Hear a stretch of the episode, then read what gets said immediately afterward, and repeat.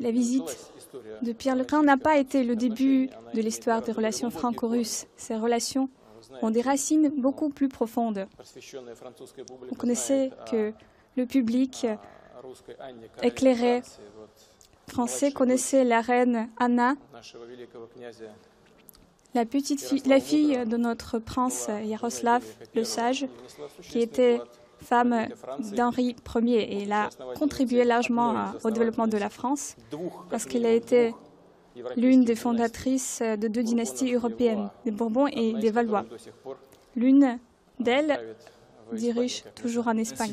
Euh, à la fin du mois de mai, lorsque Vladimir Poutine rencontre Emmanuel Macron à Versailles, il a tenu à souligner que euh, si, bien sûr, euh, la relation franco-russe démarre réellement dans, sa, dans sa modernité avec la visite de Pierre le Grand à Versailles, donc il y a trois siècles. malgré tout, il y a mille ans, une princesse kievienne eh bien, a épousé le roi de France Henri Ier, ce qui fait que toutes les eh bien, comme je l'avais souligné lors de l'interview justement du, prince héritier euh, euh, de la maison de Bourbon, euh, eh bien tous les, tous les rois de France ont du sang russe. Euh, alors, cette, euh, cette, euh, bien sûr, cette, cette déclaration de Vladimir Poutine a fait monter sur leurs leur grands chevaux les, les élites qui viennent et bien sûr les nationalistes ukrainiens en disant que c'était faux, que ça n'avait rien à voir, que une fois de plus la Russie volait l'héritage de l'Ukraine, etc., etc. Et à tel point que c'est un sujet avec lequel c'était, dont c'était entretenu euh, le président Poroshenko avec le, président Macron. Et d'ailleurs, Emmanuel Macron avait euh, visiblement, à la demande du président Poroshenko, avait souligné que euh, effectivement, Anne de Kiev était, était en quelque sorte une Ukrainienne. D'abord pour vous dire qu'il y a entre nos deux pays une relation de long terme, une histoire. Vous irez tout à l'heure la consacrer en allant, si je puis dire, rendre hommage à Anne de Kiev, reine des des Francs au XIe siècle, pour montrer à quel point cette histoire s'ancre dans les profondeurs du millénaire passé. Et donc cette hystérie au sujet justement de, de cette déclaration de Vladimir Poutine eh bien, permet de revenir sur un aspect qui est à mon sens important euh, dans l'Ukraine actuelle, c'est-à-dire la manière dont elle a, euh, euh, donc, donc ces élites ont recréé une histoire, ou plutôt une légende, un ensemble de mythes fondateurs qui tendent à faire croire que l'Ukraine existait il y a mille ans et ce qui est bien sûr est, est, totalement faux. Et, euh, et c'est également intéressant pour nous, en, faisant un peu d'histoire, en remontant un peu justement il y a mille ans, euh, au moment où la, la Rousse de Kiev s'est construite, eh bien de, comprendre un peu le système euh, qui fait que comment un pays qui n'a pas de racines historiques eh bien, peut arriver à s'en créer et à s'en inventer. Revenons donc un peu plus de mille ans en arrière, justement lorsque le fondateur des, des euh, s'installe euh, non pas à Kiev, mais à euh, Novgorod. Et Novgorod, c'est une ville qui aujourd'hui s'appelle Veliki Novgorod, Veliki la, Grande, se trouve en territoire russe. C'est-à-dire que si Kiev est la mère de la Rousse, eh bien le père c'est Veliki Novgorod.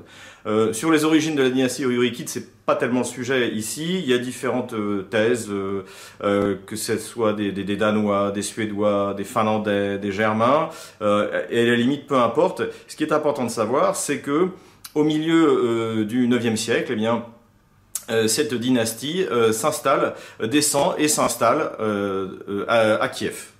et Kiev devient le centre d'un, d'une, de l'État le plus vaste et un État extrêmement prospère euh, en Europe.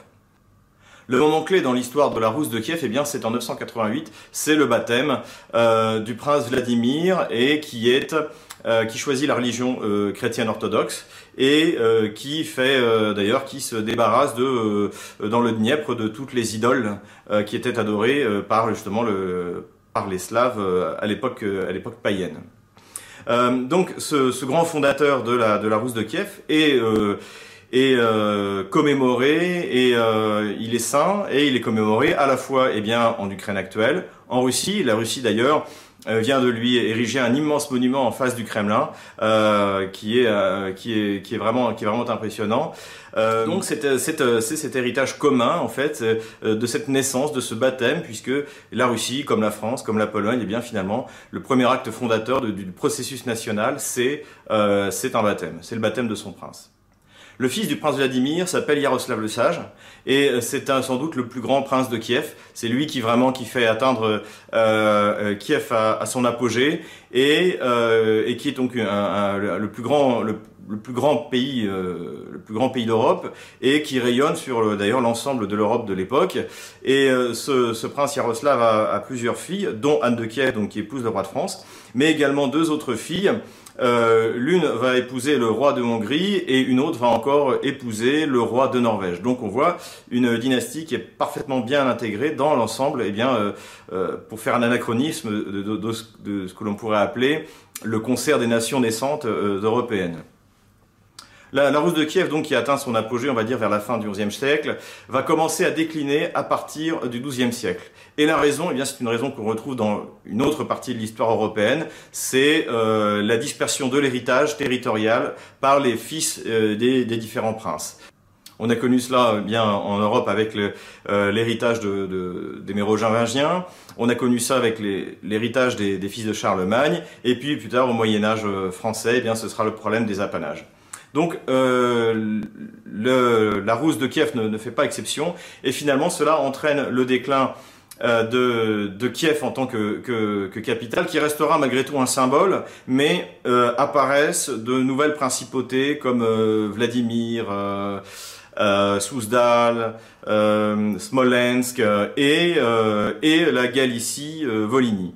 et donc, parmi les descendants de, de de Vladimir et de Yaroslav, euh, nous allons nous, attarder à deux lignées, donc toutes deux descendantes, toutes deux des, lignées urikides.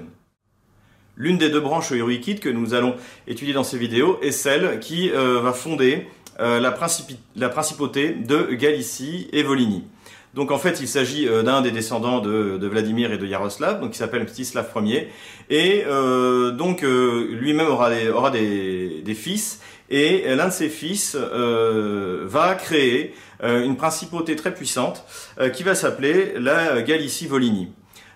il sera donc à la fois prince de Galicie et de Volhynie et en même temps prince de Kiev. Mais comme, comme je vous l'ai expliqué, Kiev est sans arrêt en train de changer de prince, eh bien en fait il ne sera pas en en permanence, le prince de Galicie-Volhynie ne sera jamais en permanence prince de Kiev. De temps en temps, il se fera remplacer par un autre prince d'une autre cité euh, russe. Euh, et quelques-uns même euh, seront quelquefois deux à trois fois princes à différents moments de Kiev. Donc, ce qui est important de retenir, c'est que les princes de Galicie-Volhynie seront de temps en temps princes de Kiev.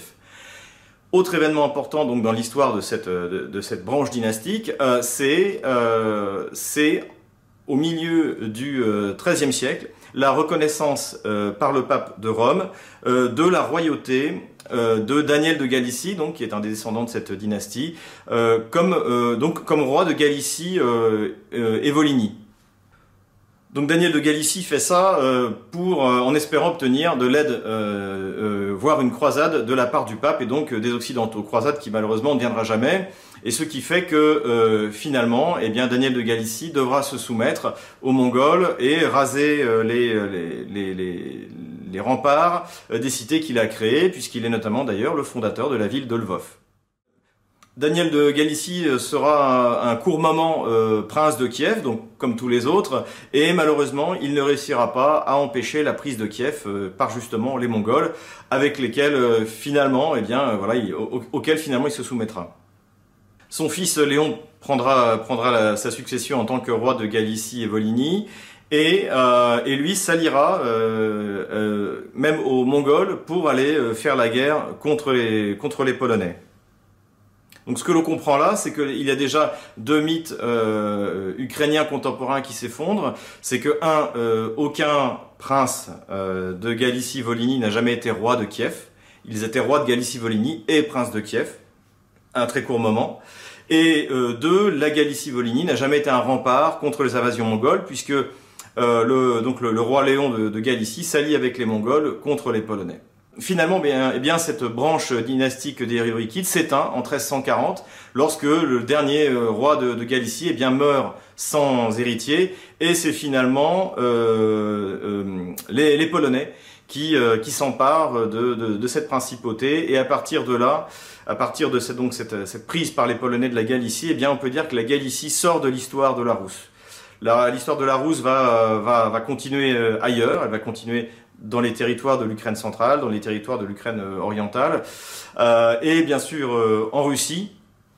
Mais cette partie donc de Galicie va être polonisée, les élites vont être polonisées et les populations locales traitées comme des comme des sujets de, de, de, seconde zone et cela contribuera notamment à entretenir cette haine viscérale que eh bien les habitants de l'ouest de l'Ukraine ont contre les Polonais. Mais revenons euh, à, notre deuxième dynastie. Il s'agit donc toujours d'une branche des Ryurikides euh, et euh, qui donc un descendant de Vladimir et de Yaroslav qui s'appelle Yuri Dolgoruki et qui lui en 1156 fonde Moscou. Alors Moscou en 1156 c'est pas grand chose, c'est une petite bourgade et, et en fait mais ça va être le, le, le moment le moment important dans l'histoire donc dans, dans l'histoire de Moscou. Donc Moscou va petit à petit passer d'une petite bourgade à quelque chose de plus en plus important. Euh, il faut voir que euh, Dolgoruki, comme donc les, autres, princes euh, de, la Rousse de Kiev, eh bien règne aussi à certains moments. Il règne même trois fois, à trois moments différents, sur Kiev en tant que prince. Un de ses descendants est bien connu, il s'appelle Alexandre Nevsky. Donc, pour ceux qui n'ont pas vu le film de Heisenberg, La bataille des glaces, eh bien, c'est le moment de, le regarder. C'est un, monument du cinéma soviétique. Alexandre Nevsky a plusieurs fils, dont l'un, Daniel, devient le premier prince de Moscou en 1263. Et là, c'est vraiment le début de Moscou en tant que principauté euh, euh, héritière euh, de, la Rousse de Kiev.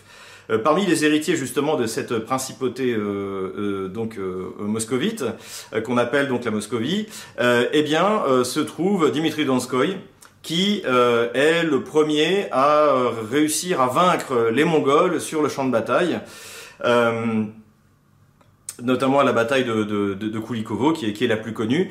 Et même si à la fin de son règne, il subit des revers de la part des Mongols, il choisit son fils, comme héritier sans euh, demander l'autorisation au Khan mongol euh, pour, pour le faire. Donc c'est euh, Dimitro Donskoy et donc c'est la, la principauté de Moscovie qui sonne en fait le début de la, on va dire, de, cette reconquête sur les Mongols des territoires de la Rousse. Celui qui achèvera le mouvement d'indépendance des Mongols, qui est donc lancé par Dimitri Donskoy, eh bien c'est Ivan III, donc qui est un descendant, euh, euh, et qui est prince de Moscovie et qui non seulement donc déchire l'acte de soumission euh, de la principauté de Moscovie vis-à-vis des, des, Mongols, mais en plus il épouse la princesse Zoé, qui est la nièce du dernier empereur byzantin, et qui d'ailleurs euh, donc se fait rebaptiser euh, Sophie et devient et, et, permet ainsi à la Moscovie de se proclamer héritière de, de, l'Empire byzantin. Et c'est à ce moment-là d'ailleurs que la princesse Sophie emmène avec elle eh bien l'aigle bicéphale qui était le symbole de l'Empire byzantin. Et c'est à ce moment-là également que vient que naît le, thème de la troisième Rome. Euh, la première Rome étant bien la Rome, euh, la Rome de la papauté occidentale, euh, la deuxième étant Constantinople et la troisième étant donc la Moscovie, qui est naturellement l'héritière eh bien de Constantinople, se considère comme l'héritière de Constantinople dans la mesure où eh bien Constantinople est, est occupée désormais par les Ottomans. La lignée des Ryuriki ne s'arrête pas avec Ivan III, puisque euh, il y a un, nouveau prince donc qui, dirige la Moscovie, euh, qui est aussi assez bien connu euh, en France, c'est Ivan IV, dit le terrible. Alors le terrible, c'est une mauvaise traduction, puisque Ivan Grozny, ça veut dire le redoutable. mais la légende noire de Ivan le, Ivan Terrible, donc l'ayant précédé, eh bien on, utilise généralement maintenant le, le terme d'Ivan le Terrible. Et donc c'est Ivan le Terrible qui est euh, sacré en 1547 euh, dans la cathédrale de l'Assomption à Moscou comme euh, tsar de toutes les Russies. Et, et, donc il donne naissance au, au tsarat. La lignée de, des, des donc côté prince de Moscovie, ne lui survivra pas longtemps puisque en 1591, eh bien Fédor Ier, qui est le dernier des de Moscovie, meurt sans héritier. Il est important de souligner que, que malgré tout, Michel Ier qui est euh, le fondateur de la dynastie des Romanov euh, à partir de, de, de 1613, donc, euh, un peu plus de 20 ans après la mort du dernier des, des Ryurikides, eh bien était lié indirectement, familialement, avec justement cette dynastie des Ryurikides. Et c'est finalement grâce à la Moscovie que les descendants des, des Ryurikides de, Novgorod ont pu eh bien, continuer jusqu'à l'aube euh, du XVIIe siècle euh, euh, a dirigé la Moscovie et a libéré les terres russes, a commencé à libérer les terres russes des Mongols et ensuite des Tatars et des Ottomans. Donc à la question de savoir si Anne de Kiev était une princesse ukrainienne, la réponse est non. L'appelée ukrainienne au XIe siècle après Jésus-Christ est un anachronisme flagrant puisque L'Ukraine désigne avant tout na et donc c'est une périphérie. Si on veut traduire exactement ukrainien en français, il faut appeler ça les périphériens. Et de toute manière, ce terme ne désigne, ne désigne une nation qu'au début du 19e siècle. Avant, ça désigne un espace géographique, et les Ukrainiens sont les habitants de cet espace géographique. C'est juste euh, au début du 19e siècle, euh, lorsque euh, le, nationaliste polonais Pan Patowski, eh bien, pour la première fois, parle des Ukrainiens comme, comme d'un peuple national et, et non plus simplement comme des habitants d'un territoire. Donc c'est un parfait anachronisme d'appeler euh, euh, Anne de Kiev une princesse ukrainienne. En revanche, on peut l'appeler euh, une princesse russine. Donc russine se traduit en latin par rutène. Et d'ailleurs, c'est aussi un des artifices utilisés par la, par les nationalistes et les élites ukrainiennes, c'est d'opposer d'opposer Ruten à Russie ou à Russine. C'est exactement la même chose, mais simplement c'est le terme c'est le terme latin. Et on peut dire enfin que euh, le paradoxe, euh, le paradoxe de la, de la, de l'Ukraine d'aujourd'hui, de des élites euh, ukrainiennes et ukrainiennes qui viennent ou nationalistes, c'est de refuser à la Russie le droit de, de, de, se considérer comme héritier de la Russe de Kiev. parce que la Russie, elle, ne refuse absolument pas à l'Ukraine le droit de se, de se revendiquer héritage de la, la Russe de Kiev. Bien au contraire. Et, et d'ailleurs, Combien de fois, euh, c'est un, un leitmotiv euh, de la, de, que l'on retrouve dans les discours de Vladimir Poutine sur l'Ukraine, c'est de dire nous ne sommes pas des peuples frères, nous sommes un seul peuple. Mi adin narod. Что бы ни происходило и куда бы Украина ни шла, мы все равно когда-то и где-то встретимся. Почему? Потому что мы один народ. И как бы на то, что я сейчас сказал, не сердились националисты с обеих сторон, а националисты есть и у нас, и на Украине. На самом деле оно так и есть. Потому что у нас одна Днепровская, Киевская купель. У нас, безусловно, общие исторические корни и общие судьбы. У нас общая религия, общая вера. У нас очень схожая культура, языки, традиции и менталитет, как вы правильно сказали. Есть, безусловно, свои э, особенности, своя этническая окраска во всем. Кстати, э, украинская культура, украинский язык, танцы, музыка, они замечательные. Я... Дорогие друзья, мы всегда в России считали, что русские и украинцы – это один народ. Я и так думаю, я так думаю и сейчас. Близкие к нам. Я вообще не делаю разницы между украинцами и русскими. Я считаю, что это вообще один народ. И вы знаете мою позицию. Я вообще считаю, что э, русские и украинцы вообще один народ. Но я считаю, что, и как и считал, что русские и украинцы это действительно один народ. У нас есть край, люди крайних взглядов националистических, как в России, так и в Украине. Но в целом, в большинстве своем, это один народ. Народ одной истории, одной культуры, очень близкие этнически. Нас сначала разделили, а потом стравили. Но мы сами в этом виноваты. И мы должны сами найти выход из этой ситуации. Уверен, что э, здравый смысл восторжествует, и мы этот выход.